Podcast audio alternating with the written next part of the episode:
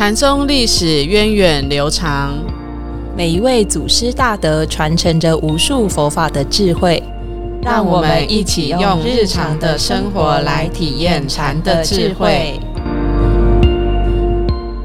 各位听众朋友，大家好，欢迎收听《禅不禅》，我是常正法师，我是演印法师。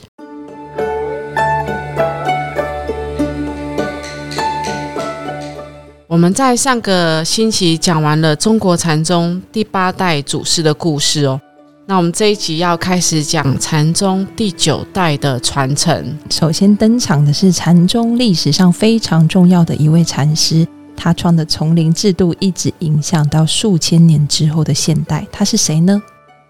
嗯，这样讲我就很清楚了。嗯，马祖创丛林。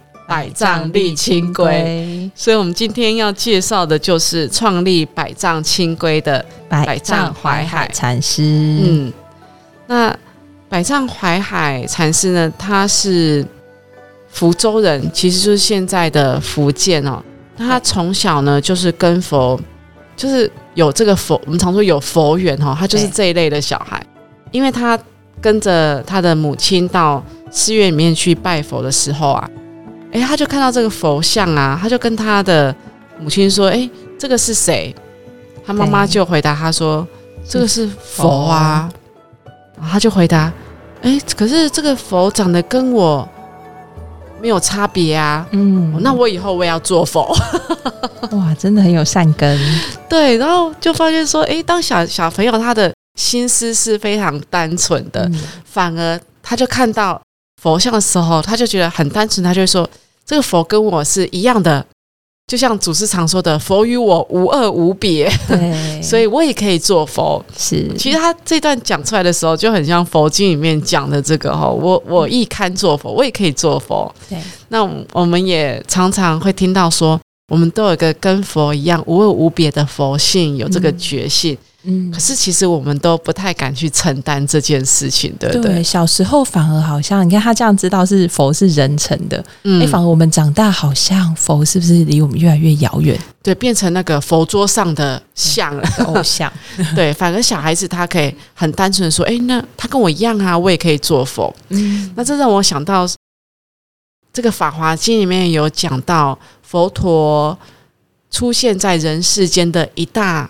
因缘就是要帮助众生开示悟入佛智之见，就是要告诉众生说：你跟我一样是可以成佛的哦，我与众生都可以成佛。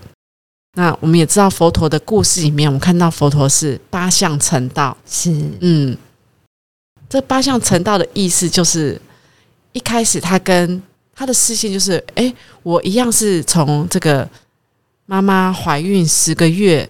哦，就是有入胎，然后出生，并且有这个成长的过程，然后我在成长的过程当中去看到人世间的生老病死。嗯，因为佛陀他当初的确是这样嘛，他本来是一个很尊贵的王子啊，是他就是在游走城门的时候，他在每个城门看到了不同的人生的变化。出生时候。哎，小 baby，大家都很喜悦。可是慢慢的，人也会老，是。嗯，所以他在另外层面看到一个老人，嗯，他就想到哇，我以后也会老，哎，对，嗯，就那种无常的感觉就升起了，嗯，然后也看到另外层面又看到，哎，正在有一户人家正在办丧事，他就想到，哎，这个是我们每个人都会面临到的。人生大事就是生死的这件事情，所以我我生前即使我再怎么富有，再怎么有权势地位，我都离不开人生最后的结局。所以大家人生最后结局都是一样的，是。然后生老病死，还有一个是什么？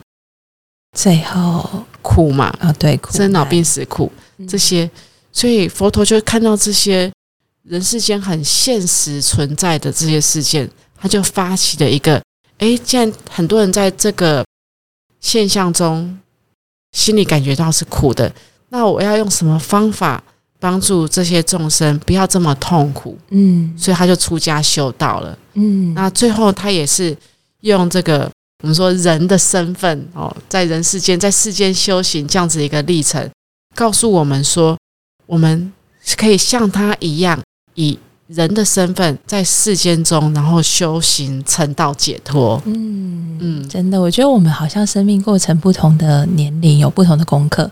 对，年轻的时候哦，体力旺盛，身体健康，可是好像就是哎，常常有惴惴不安，然后不知道要追求什么，心里很多过多的情绪。嗯，年轻的时候，那我觉得哎，三四十岁哎，开始好像比较有个方向感，特别是我们学佛之后，其实很幸运，是我们有生命的方向感。对对，然后哎，好像也比较自己清楚，认清自己的优点，然后缺点，然后知道自己想要找的答案是什么。虽然还没找到答案，那哎，接下来到年纪再大一点，可能我们的身体开始越来越不能控制了。哇，那又是更离死亡的一种练习，又更进一步了。嗯，我自己的身体不能控制，所以相对我的安全感什么，可能又会再更多一点。我觉得那又是更深层的一种对苦难的练习。嗯嗯，对。可是这个阶段，如果我们可以把握从年轻到老，其实它是循序渐进的，让我们练习在最后面对死亡的一种功课。所以，其实我在看待不同的年龄层，我心里都是很尊重、很尊敬他们。或是遇到长者，我就在哦，现在法师呃，他他们的进，他们要练习自己生病，然后自己的病痛，哦，这是也是一种更更高深的功课。对，每每个阶段都有。每个阶段不同的功课，对。那我我记得在经典里面也有讲到一段哦。那有一天佛陀的侍者，我不太确定是不是阿难，是他就出去一趟回来之后呢，他就跟佛陀说：“哇，我今天看到了，体验到一个很无常的事实。”嗯，好。那佛陀就问他说：“你你今天看到什么？”他说：“我今天一早出门的时候呢，我经过这个。”田园的时候，就发看到一群年轻人，我非常的有活力，然后在那边玩，可能是玩踢球啊，或者是玩什么游戏哦，就是非常的快乐，然后每个人看起来都非常健康有活力。可是我到了黄昏回来的时候呢，就发现哦，他们里面有一个人突然往生，意外往生了。然后我觉得哇，好无常哦，嗯，怎会是这样？那佛陀就说，这是很正常的，嗯。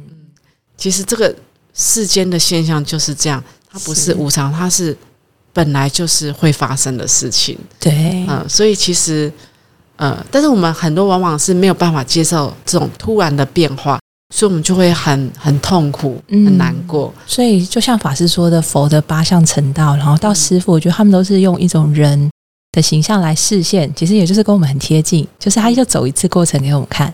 啊，引导我们自己，如果也是练习走这个过程，就是修行的方向。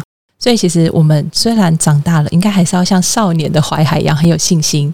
哎，其实我们也是可以朝做佛的方向。所以法师又回到说，呃，佛陀是八相实现，就告诉我们，我们可以跟他一样，嗯，从人生然后慢慢修行，然后嗯，体会到跟他一样的智慧和慈悲，对不对？嗯。就你看，百丈淮海，他就是一个很有善根的小孩哦。对，那其实也是因为他们家里很贫穷，嗯，那时候他就到寺院里，然后老和尚教他识字啊，然后教他很多做人处事的道理，所以他从小就喜欢到寺院，对不对？对。那果然，他到了二十岁哈，他就跟着慧照禅师出家，然后也在学习过程中也去受了具足戒。对，嗯，那后来。也得到其他人的提点啊，说：“哎，如果你想要再更进一步参选呢，就建议他可以去走江湖。对，那就先到马祖道一的地方，哦，去跟马祖道一来学习。是他甚至成为他的侍者，侍奉了马祖道十六年哦，然后得到他的印可。嗯，所以当时的百丈怀海，因为他本身也用功，也有这个资质，后来他就和啊马祖道一座下的智障禅师。”还有普愿禅师成为马祖道一门下的三大士，是，就是嗯，三个很重要的大弟子。对，刚好有一个他们赏月的故事。哦，是，他们赏月故事是什么 啊？就是有一天呐，花好月圆的时候，然后他们就是在赏月。那这个老师呢，就赶快问这个他的弟子们说：“哎，我们要如何度此良宵啊？就来了解看看他们心里怎么想的。”这个这个故事，反正你这样讲，我想到。是。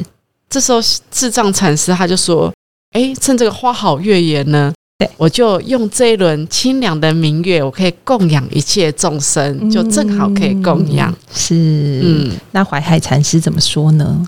淮海禅师就说，在这个花好月圆的时候呢，也是我正好可以修行用功的时候。嗯，所以这种马祖道一呢，就看到两个弟子不同的回应哦，那也是呈现出他们本身的一种特性。所以马祖道一就说：“今入藏，禅归海。”意思就是说，哎，西塘智藏禅师呢，他是适合深入经藏，嗯然后弘化一方。是，而百丈怀海禅师呢，即使不管是花好月圆也好，嗯。然后或者是月黑风高、凄风残雨也好，都是他正好修行的时间，就是日日是好日，日日是好时。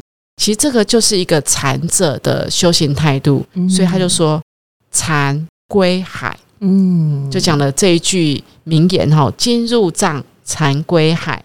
是，所以由此也可知，百丈怀海其实他在学习的过程当中，他就展现出他禅者的这一面的特质出来。嗯嗯，但是马祖道一圆寂之后呢，百丈怀海他一开始他是在马祖他的老师的这个塔寺的旁边，然后也是盖一个茅棚修行哦。是，那后来也是就到江西的新吴洪州新吴这个地方，有一座大雄山对，到去那边传法。修行，然后传法。所以这大雄山就是因为它很沿峦高峻，所以嗯又称为百丈山。哦嗯，因此人大家就称呼它为百丈禅师。哦，怪不得有人说百丈禅师，然后有人说大雄淮海。哦，是因为我们发现很多禅师呢，他前面都会加他所弘化地方的地名，是，对不对？像百丈山就是百丈怀海禅师，是。啊那所以如果是在法鼓山呢，金山 法鼓圣严禅师，哦，的确是很很多都是地名加上他的法名哦，对。成为这个禅师的流传于当时的一个名号。那他在百丈山开始去传法之后呢，有许多的修行人就也都络绎不绝的到百丈山去跟他去求法修行，就是延续着呃走江湖这样子的一个路线哈、是。那百丈怀海禅师他在点拨弟子的时候，或是点拨来求道人的时候，他有他一个独特的教学的手法。就是独特的百丈，它有一个下堂句。好，其实上我们分上堂句跟下堂句，上堂句就是一般好像我们开堂说法的时候，我们会讲一些很正式佛法的内容。对，对，那下堂句就很特别哦，就好像我课程结束的时候，忽然给你来个对回马招。对，嗯、那我记得有一次就是怀海禅师他上堂说法，那有人就问他说：“诶，什么是大圣顿悟的法门？”我我想这句话大家都会很好奇啊，很好奇这个答案是什么，因为我们都很想要顿悟嘛，嗯，就我们都好像马上要得到一个什么境界，然后嗯。马上就要让希望自己成为一个很有智慧的人。嗯。其实我我看到很多的菩萨很可爱哈、就是学佛之后呢，一开始哎看到这个佛法，就看到好像感觉到人生的一个看到一盏灯很光明，然后就想要让自己马上就到一个很好的一个层次，修行很好的一个程度，很好的层次，包括个性就突然变得很好啊。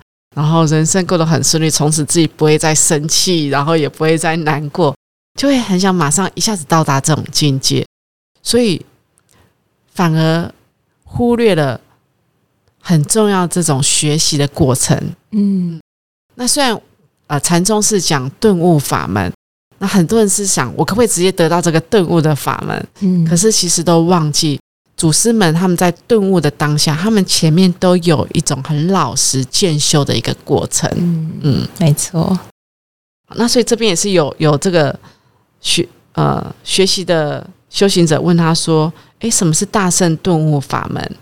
那淮海禅师呢，他就跟大众开示说：你们呐、都先放下所有的妄念，放下所有的攀缘，修习万事。这跟莫照很像哦。是 修习万事，把善的、不善的这些现象对待分别呢，都先放下，不要去回忆它，也不要去攀援它，然后放下我们的身心，先让我们的身心自在，然后一切都先无所求，也无所为。嗯好，当这个淮海禅师他讲完之后，大众哎听了也觉得蛮受用的，就准备要离开喽。嗯然后就在大家准备要离开的这一刹那，因为可能心中还是满满的刚才老师说的话，哦，还在思量，还在回忆。然后这时候，百丈怀海他就像他的老师一样，马祖道一样，他就用嗯喝的方式，就忽然一喝，哎，就问大家说是什么？好，那大家就突然就吓到嘛，嗯，然后就纷纷转过头来看他的老师。对。那一瞬间呢，这一刹那，大家原本脑袋中满满的思绪，就因为这一刻，就当下断掉了，嗯。就非常的清明清楚。啊、嗯万事万物都非常清楚，可是脑袋没有任何的念头。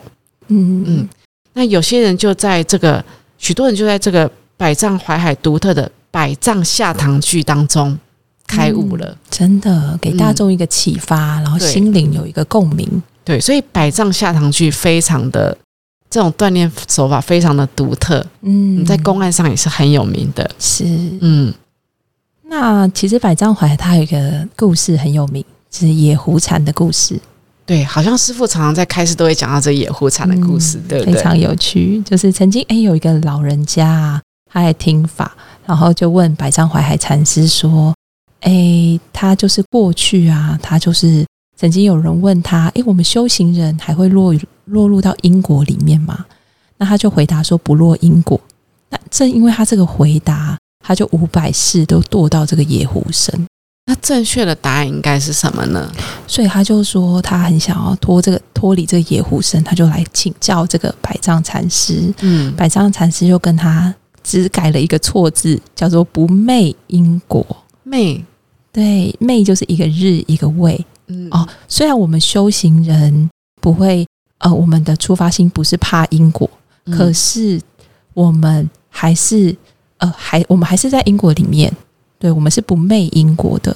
那他跟他讲完这句话之后呢，哇，那个老人家就当下大悟，就哎，他就说他已经脱了这个野狐身。那后来呢，他百丈禅师就请他的弟子呢到山他们的山后面啊，哦后檐下，然后就哎，就是真的找到了一只死掉的野狐，然后就帮他用出家人的仪式来厚葬他。对对对嗯对对，那讲到这个因果，刚才法师说的不落因果、不昧因果，我我们其实、嗯有时候我们好像相信因果，可是其实我们真的有几分信，对不对？嗯然后，呃，最最常碰到是呃，我们常常可能事业不顺啊，嗯感情不顺的时候，我们就会喜欢，可能有些人就会喜欢到这个可以求神问卜的地方，嗯。哦，然后就说，哎，我帮你改改运啊，改改命啊，然后好像你在做做一些什么功德经，你的命运就可以改这样子。嗯。可是其实，在佛法上来讲呢，师父也有说过哦，这个一时的帮助，其实它后面可能会有更大的利息要要支付。嗯。所以，其实对于因果，在佛法正确的观念来讲，我们就是去承担自己所做过的事情。嗯那其实佛法并不是要我们逃避因果，即使我们做了很大的功德，可是自己种下的因，自己自然会就要接受这样子的果报。只是因为我们有佛法的知见在里面，诶，当我在受果报的同时，可能我在受苦的同时，我就会有一个观念说，一切都是自作自受。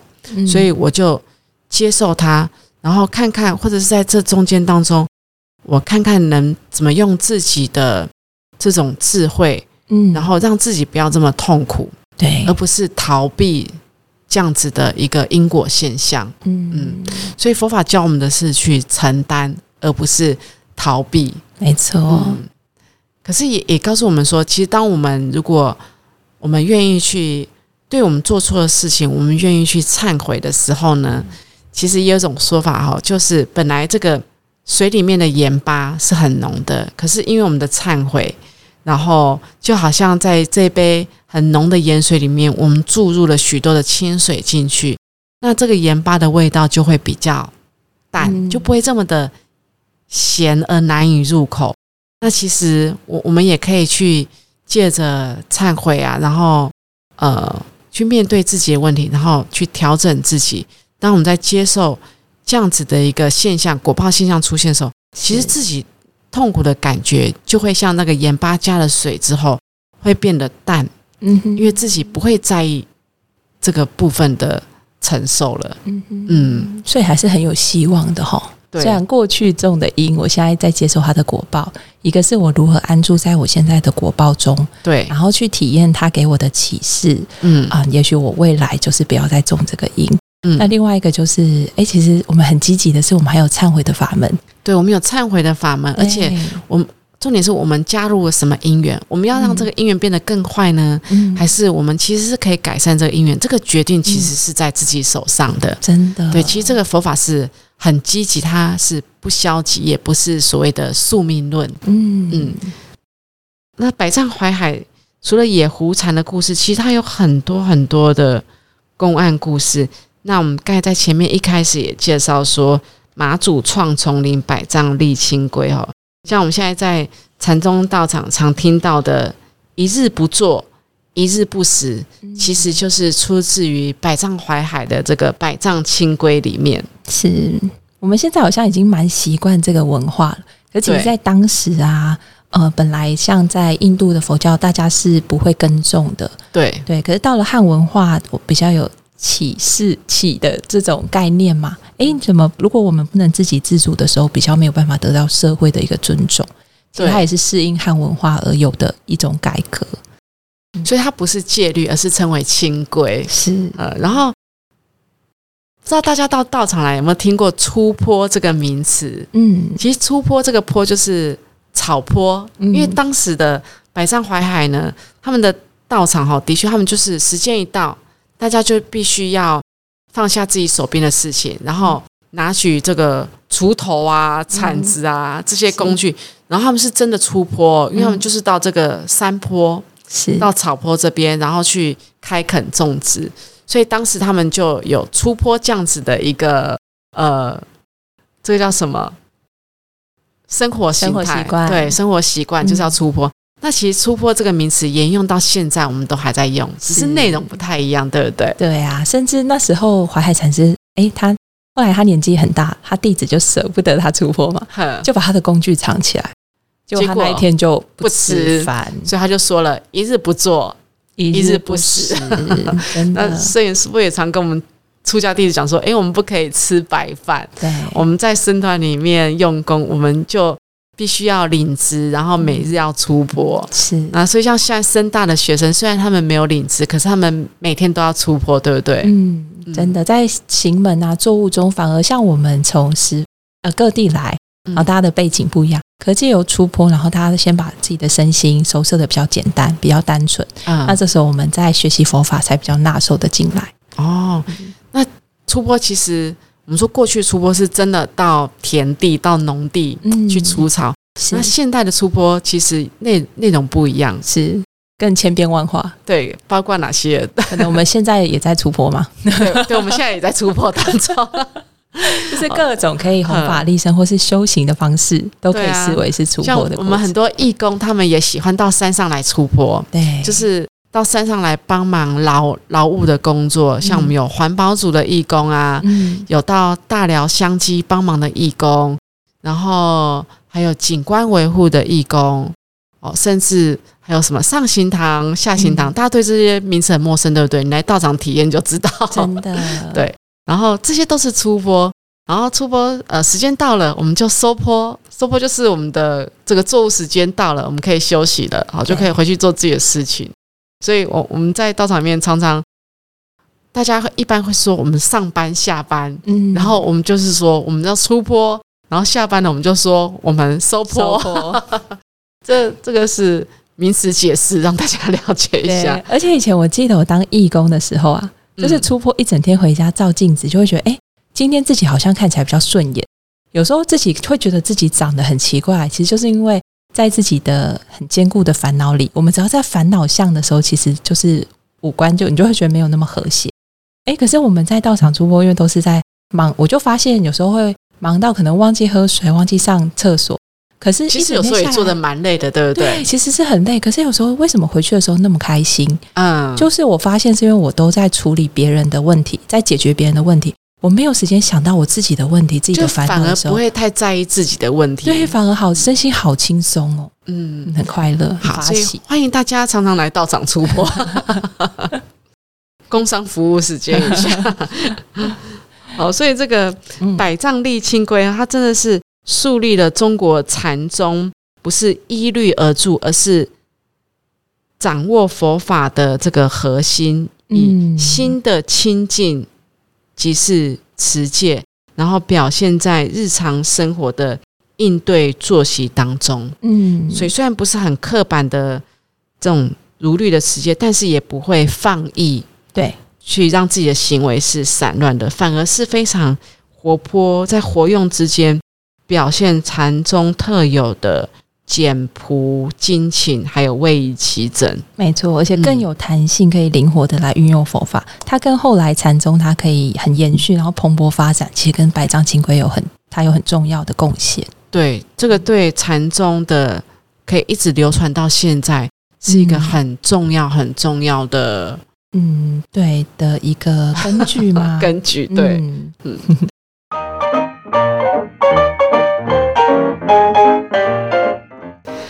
那我们今天分享了很多关于百丈怀海的故事，也让大家了解，诶，所谓的百丈清规是什么？其实百丈怀海禅师故事很精彩，大家也意犹未尽哈。那如果想要听更多百丈禅师的故事，我们下个礼拜也会继续跟大家分享百丈禅师较为人知晓的语录故事。好，我们就来期待下周的节目哦，再见，拜拜